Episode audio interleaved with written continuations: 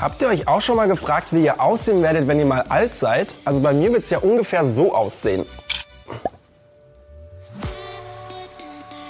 Zum Glück wird es bei mir noch eine Weile dauern und ich sehe noch ein paar Jahre einigermaßen frisch aus. Aber was ist denn eigentlich, wenn ich meinen Alltag nicht mehr selbst bewältigen kann? Dann hilft mir auf jeden Fall eine Altenpflegerin oder ein Altenpfleger.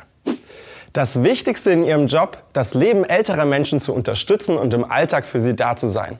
Das passiert übrigens nicht nur im Altersheim, sondern auch im Krankenhaus oder als ambulanter Pflegedienst bei den Patienten zu Hause. Bei kranken Menschen messen die Altenpfleger zum Beispiel den Blutdruck oder wechseln den Verband. Sie sind aber auch für die Unterhaltung da, etwas mit ihnen zu unternehmen und sie zum Lachen zu bringen. So ein bisschen kannst du dir das vorstellen wie der Animateur aus deinem letzten Sommerurlaub. Okay, natürlich ohne Strand und ohne Sonnenbrille. Altenpfleger geben aber auch ihr Wissen weiter. Wenn zum Beispiel die Angehörigen ihre Eltern oder ihre Großeltern zu Hause pflegen wollen, dann geben sie die Basics der Pflege an sie weiter. Die Ausbildung zur Altenpflegerin oder zum Altenpfleger ist schulisch und dauert drei Jahre. Die theoretischen Hintergründe rund um die Pflege von alten Menschen lernst du in der Pflegefachschule. Da warten dann zum Beispiel Fächer wie Anatomie und Medikamentenkunde auf dich. Du lernst also, wie der menschliche Körper genau aufgebaut ist und wie du durch gezielte Übungen die Beweglichkeit deiner Patienten verbessern kannst.